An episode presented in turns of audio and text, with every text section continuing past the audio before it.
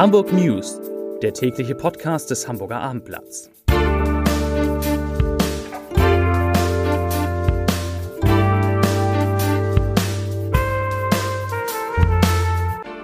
Herzlich willkommen. Mein Name ist Lars Heider und heute geht es um einen Personalabbau im größeren Stil, den offenbar der Hamburger SV plant.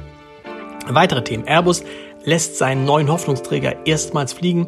Das verstaatlichte Stromnetz macht weniger Gewinn und Rammstein brennt im Volksparkstadion im wahrsten Sinne des Wortes ein Feuerwerk ab.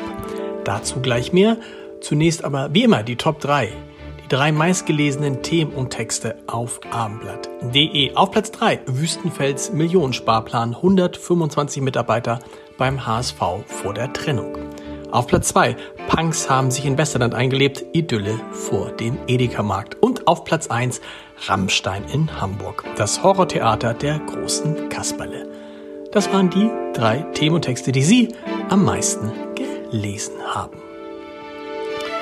Eine gute Nachricht kommt heute aus der Wirtschaft. Der neue Hoffnungsträger von Airbus, einem der beiden großen Arbeitgeber Hamburgs, ist zum ersten Mal in der Luft. Der A321 XLR startete um 11.05 Uhr vom Betriebsflughafen auf Finkenwerder. Er ist die neueste Flugzeugversion des Verkaufsschlagers aus der A320 Familie, der, die etwa zur Hälfte im Hamburger Werk entmontiert wird. Eigentlich wurden die Flieger für die Kurz- und Mittelstrecke konzipiert, doch durch den Einbau eines neuen 13.000 Liter passenden Tanks im Frachtraum kann die Maschine bis zu 8.700 Kilometer nonstop fliegen. Mit dem Jet wären also Direktflüge ohne Zwischenstopp von Hamburg nach Vancouver oder auf die Malediven möglich. Die Hamburger Stromnetzgesellschaft hat wegen hoher Investitionen beim Mehrumsatz deutlich weniger Gewinn gemacht. Insgesamt seien im vergangenen Jahr mit 928 Millionen Euro knapp 34 Millionen Euro mehr umgesetzt worden als 2020, teilte, teilte die städtische Stromnetzgesellschaft heute mit. Der an die Stadt abgeführte Gewinn sank dagegen von 92,3 auf nun 52,8 Millionen Euro. Grund sind, wie gesagt, Investitionen in das Stromnetz in Höhe von rund 273 Millionen Euro gut 45 Millionen mehr als im Jahr zuvor. Wir erinnern uns, Hamburg hat das Stromnetz nach einem Volksentscheid rückwirkend zum 1. Januar 2014 wieder komplett von dem Versorger Vattenfall übernommen und dafür mehr als 610 Millionen Euro gezahlt. Seither seien an Gewinnen insgesamt gut 344 Millionen Euro zurückgeflossen, hieß es. Neues gibt es auch, wie sollte es anders sein, vom HSV. Wie berichtet, plant Vorstadt Thomas Wüstefeld eine weitreichende Strukturreform, durch die vor allem Personal abgebaut werden soll, um die Kosten beim HSV zu senken. Setzt er seine Pläne intern durch, steht die Geschäftsstelle vor einem millionenschweren Sparplan. Angeblich sollen dort nämlich in den nächsten Jahren 125 Arbeitsplätze abgebaut werden. Da der HSV rund 500 Personen angestellt hat, steht somit jede vierte Stelle für, vor dem aus. Umgesetzt werden soll dieses Ziel sozialverträglich, also nicht mit sofortigen Entlassung. Der Plan sieht vor, auslaufende Verträge zum Teil nicht zu verlängern und frei werdende Stellen nicht neu zu besetzen.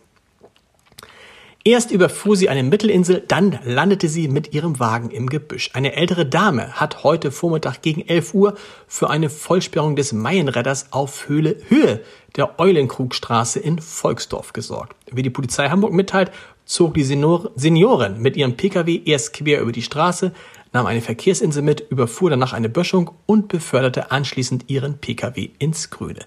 Trotz des Unfalls blieb die Dame zum Glück unverletzt und verletzte auch keine weiteren Verkehrsteilnehmer.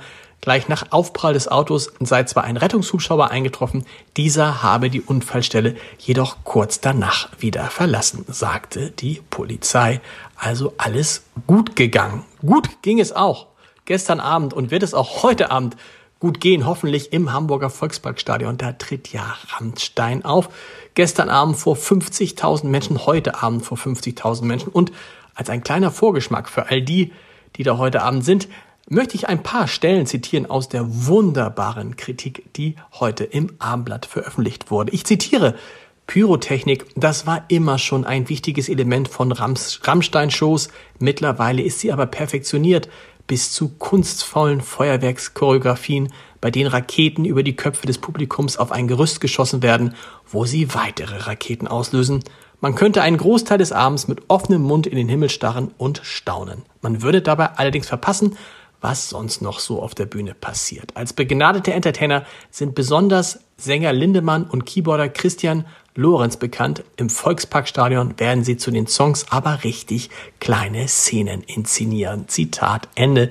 Viel Spaß heute Abend. Zum Podcast-Tipp des Tages für die, die nicht zu Rammstein gehen. Angela Merkel hat ihrem Nachfolger Olaf Scholz jede Menge Arbeit hinterlassen und deshalb kommt er jetzt nicht darum herum, anders als sie, mehrere radikale Veränderungen anzugehen. Das sagt der Journalist Christoph Schwennige, der unter anderem bei der Süddeutschen Zeitung, beim Spiegel und bei Cicero gearbeitet hat und der seit mehreren Jahrzehnten Kanzler und ihre Regierung beobachtet in unserer neuen Folge des Scholz-Updates. Den können Sie hören unter www.abendblatt.de slash podcast. Da finden Sie auch alle anderen Podcasts des Hamburger Abendblatts. Hamburg News morgen wieder um 17 Uhr. Bis dahin. Tschüss.